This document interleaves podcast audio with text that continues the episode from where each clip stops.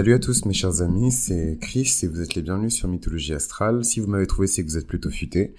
Et euh, on se retrouve dans un épisode spécial du podcast. Tous les épisodes sont spéciaux décidément. Euh, où on va parler d'une nouvelle série, euh, voilà, d'une nouvelle saison bientôt, mais surtout d'une nouvelle série dans laquelle je vais aborder la question euh, des déesses en fait. En astrologie on parle beaucoup des dieux. Et je vais vraiment me concentrer sur les déesses euh, dans cette série là et on va particulièrement parler d'astéroïdes. Donc je pense que vous l'avez remarqué. On est en train d'explorer euh, sur mythologie astrale dans le podcast différentes parties de l'astrologie et même de la spiritualité quand on parle de Lilith. Et, et je me suis demandé s'il n'était pas pertinent également de voilà de mentionner en tout cas les autres astéroïdes. Donc on va parler dans cette nouvelle série de Vesta on va parler de Junon, on va parler euh, de Cérès, euh, et voilà, on a déjà parlé de, de, Lilith, mais je me suis dit que ce serait pas mal, voilà, qu'on puisse euh, discuter ensemble des astéroïdes. Je sais qu'il y a beaucoup de questions qui m'ont été posées dessus. D'ailleurs, c'est très intéressant parce que mes amis en astrologie qui sont les plus intéressés par ce que je fais, me pose toujours des questions sur, euh, enfin en tout cas mon avis, veulent avoir mon avis et mon opinion sur euh, les, les, les, astéroïdes en fait en astrologie et ce que j'en pense, etc. Puisqu'évidemment vous vous en doutez, moi je me concentre sur vraiment l'astrologie archétypale et j'irais même jusqu'à dire sur les archétypes plus que sur l'astrologie, c'est ce qui me permet de maîtriser aussi bien euh, sans prétention aucune. Je, à chaque fois, vous excusez de savoir des choses parce que non, mais j'ai quand même lu quelques commentaires qui disaient enfin je sais pas, qui parlait de, de, de du fait d'être hautain ou d'avoir un complexe de supériorité. Autant avant, euh, oh là là, ça devient très sérieux, j'allais dire avant mon éveil. Euh, autant avant, ben, c'est un peu le cas. Hein. Avant mon éveil, je, je, le prenais très personnellement et je littéralement, donc les lions et les personnes qui ont des placements solaires qui m'écoutent, j'abaissais ma lumière pour euh, être sûr de ne pas éblouir euh, certaines personnes. Et en fait, avec le temps, je me suis juste rendu compte et un peu de, de, logique et de rationalité aussi que les personnes qui généralement pointent du doigt euh, des gens en leur disant oh là là, enfin en tout cas avec un ton qui est assez accusateur, euh, en parlant du fait d'être hautain, etc., sont généralement des personnes qui ont des complexes d'infériorité, dont je faisais partie d'ailleurs. Donc vraiment, je vous envoie un maximum de love et d'énergie et je vous libère. Euh, mais pour en revenir en tout cas à la question des DS, ouais, mes potes... Me, voulait mon avis en fait sur ces questions-là. Euh, euh on discutait beaucoup de d'exaltation de planètes également et d'exaltation du coup d'astéroïdes, même si je trouve pas ça forcément toujours pertinent. Mais en tout cas, euh, la question et le débat est resté ouvert pendant un bon moment. Hein. Moi, ça fait un an que je me pose des questions sur ça et pour tout vous dire, j'ai reçu un message d'une abonnée qui me disait alors une abonnée pas sûre, je sais pas où elle écoute le podcast, mais en tout cas j'ai reçu un message sur Facebook. Alors je suis vraiment désolé à la team Facebook, shout out à vous, mais je ne check jamais les messages là-bas. Euh, voilà, euh, c'est pas une question d'âge ni de préférence, c'est juste que je ne suis pas sur Facebook.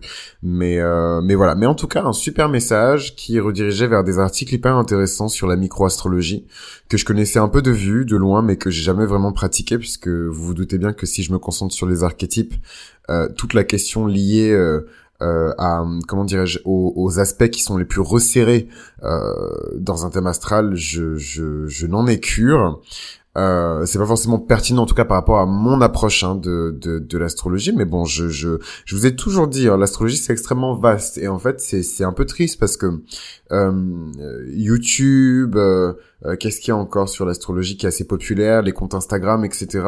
Elle montre euh, au final une astrologie qui est très très limitée, euh, très centrée autour de des relations interpersonnelles, particulièrement du couple, très hétérocentrée aussi. Hein.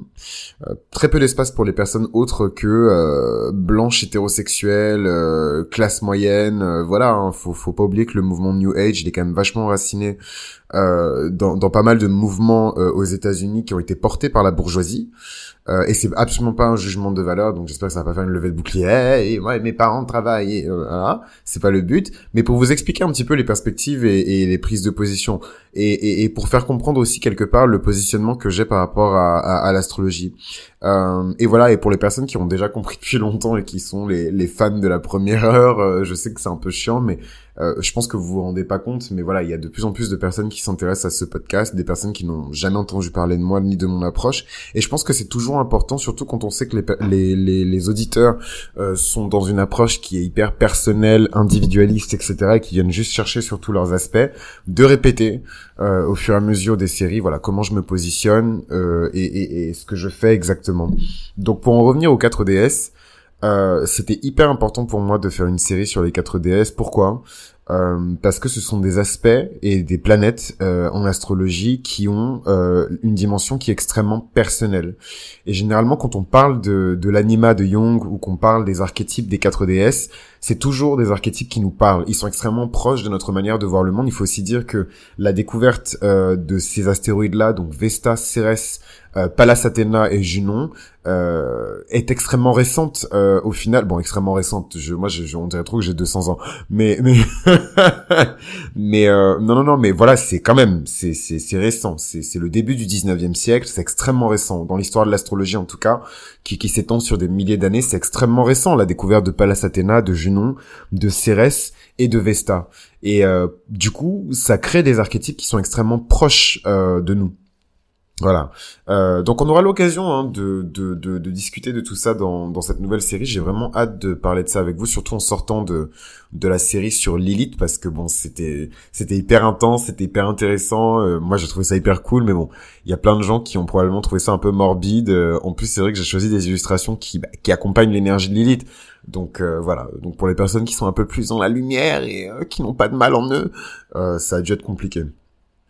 Donc, euh, donc cette fameuse série, ben, on aura l'occasion de discuter hein, de ces astéroïdes. Vous aurez l'occasion aussi de me poser toutes vos questions euh, liées aux archétypes de ces, de ces astéroïdes en commentaire, que vous écoutiez le podcast sur Spotify, sur SoundCloud ou sur YouTube ou peu importe. Euh, voilà.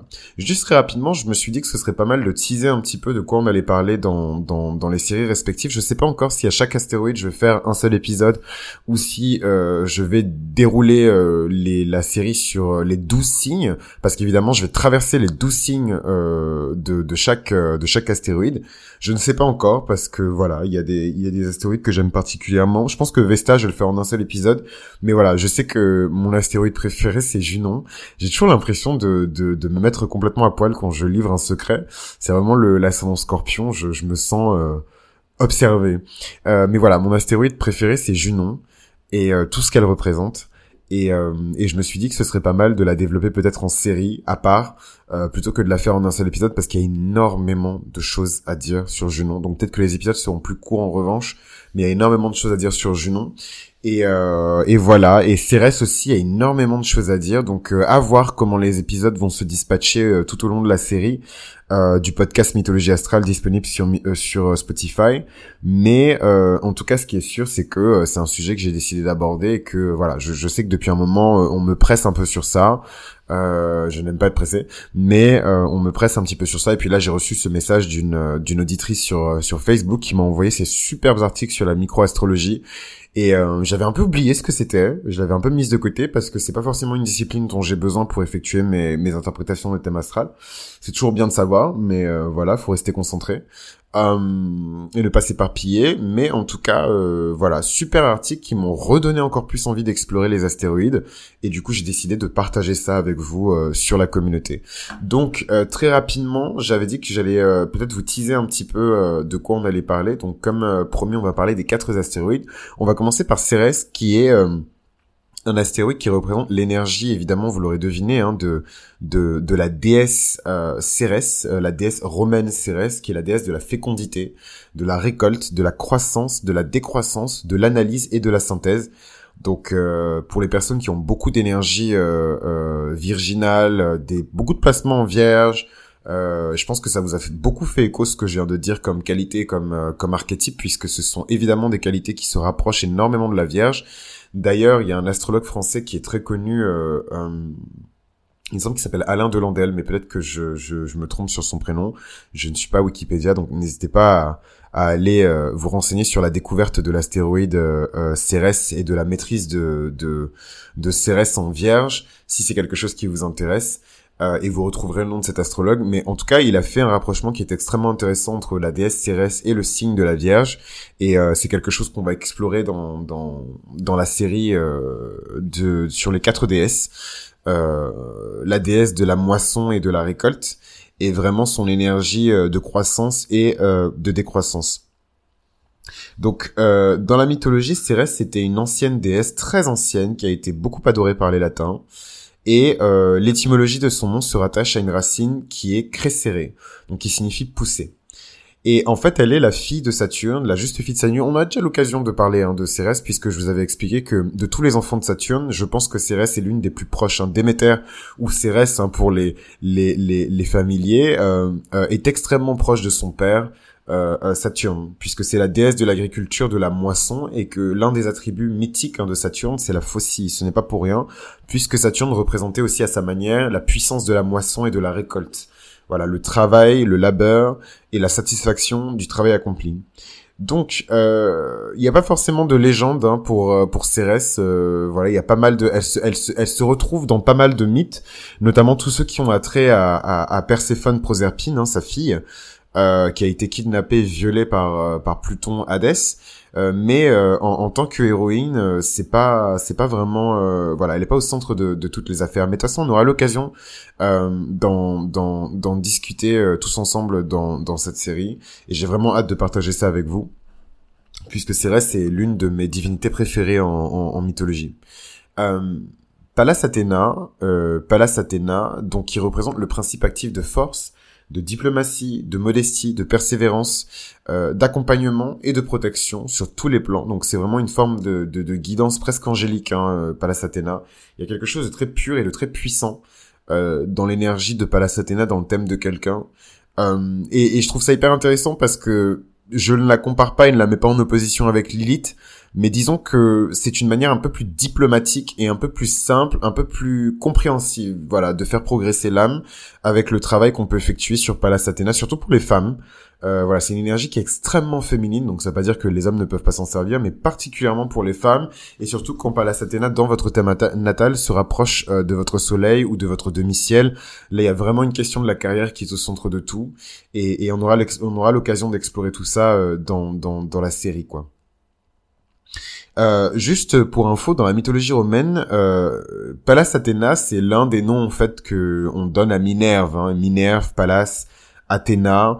Euh, on parle toujours de la même énergie, de la puissante déesse de la justice et de la sagesse divine, euh, qui était plus puissante et plus intelligente que son père. Hein. C'est la raison pour laquelle Zeus a avalé son, son, le petit frère de d'Athéna, mais Athéna a pu s'en sortir et, et, et, sortir, se libérer de la tête de Zeus. Elle est sortie par sa tête euh, et, et, exister en tant qu'elle-même, ne pas être, euh, ne pas connaître le même sort que, que, que son frère.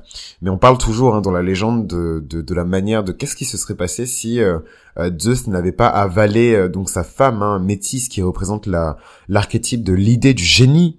Et, et il a dévoré en fait sa femme métisse et ainsi il est devenu le maître de l'idée. Et c'est comme ça qu'il a pris le contrôle du cosmos euh, hyper euh, effrayant hein, l'ascension de, de, de, Jupiter, hyper effrayant euh, et en même temps empli de sagesse. Vraiment, je, je sais que je radote un petit peu, mais voilà, en temps et en heure, ça a rien de se précipiter. Moi, c'est vraiment Saturne, mon ange gardien sur le projet mythologie astrale. Donc n'essayez pas de me précipiter ni de me machin. J'avance à mon rythme et j'avance quand j'avance.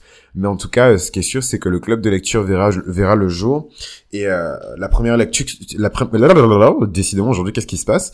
Euh, Ma diction me joue des me, joue des tours, mais euh, mais la première lecture sera la Théogonie d'Hésiode. Donc voilà, si vous l'avez pas déjà, vous pouvez vous le procurer parce que ce sera clairement la première lecture du club de lecture mythologie astrale, la Théogonie d'Hésiode, pour bien poser les bases.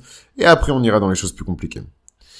La prochaine euh, déesse dont je vais parler ensuite, c'est Junon. Junon, c'est l'union légale, c'est le principe d'association. Et donc, contrairement à ce qu'on pense, ce n'est pas une déesse qui représente le mariage. C'est une déesse qui représente l'union légale, euh, l'engagement. Voilà. Euh, on peut retrouver dans l'énergie de, Junon l'énergie des témoins de mariage, l'énergie de la mariée, l'énergie du marié, Euh, voilà, c'est vraiment une énergie qui est extrêmement euh, euh, virginale aussi, hein, puisque c'est la déesse de la virginité, de la conservation de la pureté. D'ailleurs, je, me demande beaucoup et, et, même souvent pourquoi on ne rattache pas plus Junon au signe de la Vierge, hein, plutôt qu'on rapproche la Vierge en tant que signe, en tant que constellation, excusez-moi, de l'astéroïde euh, euh. Des fois, je vraiment, je me pose la question parce que cette espèce d'abnégation, ce sens de la dévotion et du sacrifice, on le retrouve énormément chez la Vierge. Donc le débat est ouvert. On aura l'occasion d'en discuter tous ensemble. Il faut savoir que les Grecs connaissaient Junon sous le nom d'Héra, hein, donc euh, on n'est jamais très loin en termes d'archétype entre euh, voilà l'énergie le, d'Héra et l'énergie de Junon. Euh, qui est l'épouse qui est l'épouse de Zeus Jupiter hein, et qui était vraiment respectée parmi le panthéon des dieux pour sa loyauté et sa fidélité. Elle n'a jamais trompé son mari. Euh, contrairement à ce dernier qui est parti copuler, picorer, pomper, euh, euh, butiner, grimper, passer sous les rails de voilà tout ce qui pouvait ramper, marcher, voler sur terre. non mais voilà, c'est c'est c'est et donc cette énergie de Junon, c'est vraiment une énergie de lady, c'est vraiment l'énergie d'une reine, c'est l'énergie d'une femme qui qui respecte, euh, qui tient son rang. Voilà, ça me rappelle euh, euh, des paroles de de de de, de Rachida Dati. elle est en interview et tout chez. c'est une politicienne française pour les pour les non français. Je sais qu'on m'écoute un peu partout dans la francophonie. c'est une politicienne française qui a qui a qui a exercé sous le mandat de Nicolas Sarkozy. et elle disait dans son interview avec Bourdin, je sais plus, c'est pas important. je tiens mon rang je tiens à mon rang, quelque chose comme ça. Je tiens à mon rang, je tiens le rang et je tiens à mon rang, quelque chose comme ça. Et j'ai trouvé ça d'une d'une puissance et donc euh, je suis même pas là pour parler de politique ou pour dire que je l'aime ou que je ne l'aime pas, mais j'ai trouvé ça mais mais mais elle a dit avec tellement de classe et je me suis dit mais c'est qui celle-là? Alors je sais très bien qui c'est. Hein. Moi je, je suis de 95 donc j'ai connu les années Sarko euh, et j'étais assez grand pour comprendre. Euh, bon, pas si grand que ça quand même, faut pas abuser. Euh, euh, euh, mais je me suis dit, mais elle se prend pour qui? Mais c'est qui celle-là? Et elle correspond tellement dans cette phrase, dans cet instant, à l'énergie de Junon, même si voilà, elle est, elle est connue pour euh, pour ne pas, euh, en tout cas pour ne pas mettre en avant sa vie privée euh, dans les médias, notamment sa vie amoureuse, etc. Donc c'est pas vraiment le, le, cliché de la politicienne dont le mariage est vraiment mis en avant dans, dans dans la vie publique, quoi. Mais j'ai trouvé dans cet instant qu'elle incarnait parfaitement les énergies de, de Junon. Et c'est ça que je vais explorer dans la série, c'est que voilà, je vais pas juste vous parler de mariage et de Fifty Shades of, uh, of Wedding, mais je vais vraiment vous parler de la notion d'engagement, la notion d'union, la notion de fidélité, hein, et, tous les pouvoirs que ça confère. Et, et forcément, on va parler de l'archétype de la dame, on va, on va parler de l'archétype de la reine, on va parler de, de l'archétype de la matriarche aussi, beaucoup parce qu'on retrouve cette énergie-là aussi chez la matriarche. Et donc je sais que les vierges, les cancers qui ne sont pas dans la promiscuité, euh, les, euh, les capricornes, les femmes capricornes vont être très contentes euh, de, voilà, de la série sur Junon. Et encore une fois, c'est mon astéroïde préféré. Euh, ce n'est pas ma déesse préférée, mais c'est mon astéroïde préféré. Et je vous recommande vraiment de regarder la série, euh, l'espèce de d'animé de, de, Netflix un peu bâtard. c'est mi-animation européenne, mi-manga. Euh, animé pardon et, euh, et, il parle de mythologie dedans et euh, j'ai trouvé toute l'écriture sur sur Hera extrêmement pertinente, extrêmement rafraîchissante. On plonge vraiment dans la peine de la déesse et même si c'est l'antagoniste, il y a énormément de choses qu'on peut comprendre sur l'archétype de, de, de l'astéroïde Junon euh, en regardant cette série, en comprenant la peine d'Hera et la douleur aussi d'Hera, qu'est-ce qu'elle fait, qu'est-ce qu'elle manigance, pourquoi, quels sont ses motifs, quels sont ses, agendas, et évidemment euh, se plonger comme toujours euh, dans la mythologie gréco-romaine pour bien revisiter tous les épisodes d'Hera, Junon, et de, de voir comment elle se comportait, comment elle réagissait. Voilà, c'est quelque chose qui permet d'identifier aussi différents, euh, différentes fréquences de comportement de l'astéroïde Junon dans vos charts respectifs. En tout cas, moi, c'est quelque chose que je pratique au quotidien, et visiblement, ça vous plaît, puisque c'est euh, cette méthode que j'utilise dans Mythologie Astrale pour vous vulgariser euh, des principes d'astrologie qui sont parfois un peu compliqués à saisir.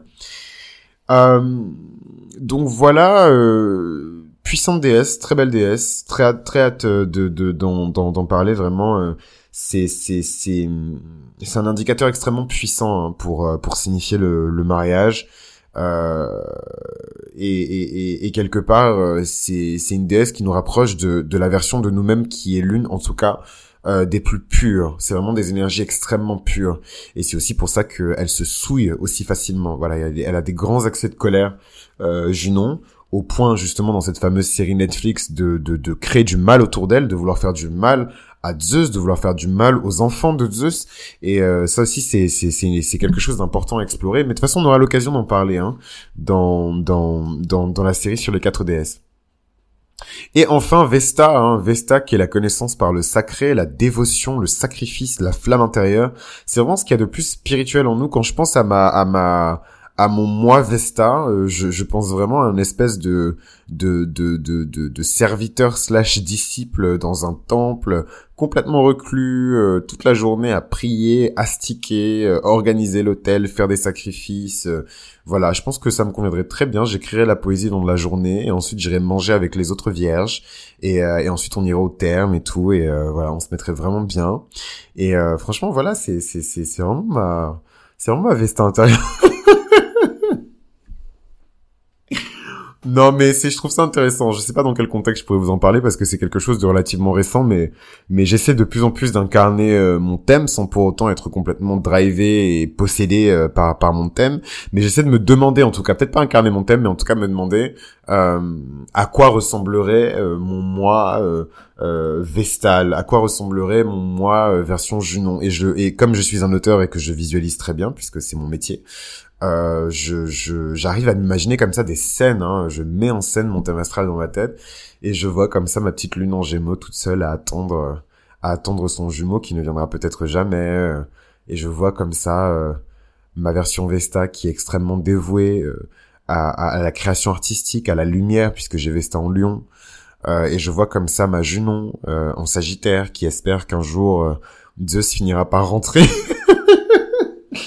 Et, euh, et donc voilà, enfin bref, euh, euh, trêve de bavardage, c'est la fin de, de, de, cet épisode, et j'espère en tout cas que ça vous a donné une bonne idée de, de ce qui va suivre euh, sur le podcast. Restez connectés, euh, je suis toujours en train de bosser sur le site internet, donc s'il est toujours pas là, ben me balancez pas les prunes comme je vous ai dit. qu'est-ce que je vous ai dit d'ailleurs? Je vous ai dit, qu'est-ce que je vous ai dit? Je vous ai dit que voilà, le, le, ce projet Mythologie Astrale a vraiment été placé sous de bons auspices saturniens. Donc ça avancera à son rythme, ça arrivera quand ça arrivera. Et, euh, et voilà, et adviendra que pourra. Mais en tout cas, euh, dès lors où je mettrai le site en ligne, il sera possible euh, de, de, de, faire des commandes de lecture de thèmes qui seront beaucoup plus ciblées. Euh, voilà, sur des questions liées par exemple euh, au couple, des, des questions qui sont liées par exemple à la maternité, des questions qui sont liées par exemple à la carrière, des questions qui sont liées par exemple à l'amitié, des questions qui sont liées par exemple au karma, des questions qui sont liées par exemple à la mort, des questions qui sont liées à la transformation. Voilà, il y aura pas mal de, de, de, de solutions qui seront disponibles via le site internet. Donc patientez, patientez, patientez, et, euh, et vous aurez gain de cause. Voilà, donc c'était Chris pour Mythologie Astrale. Je vous remercie euh, de, de me suivre jusqu'à présent. Shout out à tous mes Patreons, les nouveaux comme les anciens, les personnes qui switchent. Euh, là, j'ai vu, je sais pas ce qui s'est passé d'ailleurs, je sais pas pourquoi vous avez, mais les personnes qui switchent de, de, de, du niveau 1 au niveau 2 vraiment, je voilà, je sais quel temps nous vivons, je sais à quel point c'est difficile de trouver du travail, puisque moi-même euh, j'ai bien galéré. Mais voilà, il est temps de, de, de, rentrer dans la lumière, il est temps de, de voilà, de, de rentrer dans des dans des prédispositions qui sont, euh, comment dirais-je, plus sincères avec nous-mêmes, plus honnêtes. Et voilà, si vous ressentez le besoin de me soutenir financièrement, n'hésitez pas, vous serez les bienvenus. et euh, moi, ça va me permettre de consacrer toujours plus de temps à Mythologie Astrale et à la création générale, puisque ce n'est pas mon seul projet Mythologie Astrale, mais via Mythologie Astrale, je peux euh, bosser sur tous mes autres projets. Et du coup, la bonne nouvelle, le petit bonus pour les personnes qui sont restées écoutées jusqu'à la fin, euh, c'est que j'ai trouvé du boulot, mes chers amis. Euh, donc vous êtes un peu en avant-première, donc je sais que des fois il y, a un, laps de temps qui est un peu long entre le moment où j'enregistre et le moment où l'épisode il est diffusé. Mais en tout cas, j'ai trouvé du boulot, j'ai commencé très bientôt et euh, voilà. Et peut-être que j'aurai l'occasion de vous parler un petit peu de, de, de ce que je fais. Mais en tout cas, je vous remercie toutes les personnes qui m'ont gardé en prière, toutes les personnes qui m'ont envoyé leur onde positive parce que clairement ce projet a changé ma vie. Et, euh, et voilà, et on continue dans cette lancée-là, et euh, on n'abandonne pas, on lâche rien, et, euh, et voilà, qui sait, hein, peut-être que je pourrais réaliser mes rêves euh, via Mythologie Astrale, mais en tout cas, il y a de très nombreux rêves que j'avais en tant qu'enfant, et même des choses que je n'aurais jamais pu imaginer de ma vie, qui se sont réalisées avec ce projet, surtout avec vous, donc vraiment merci du fond du cœur, et, et je vous retrouve très bientôt pour un nouvel épisode. À très vite.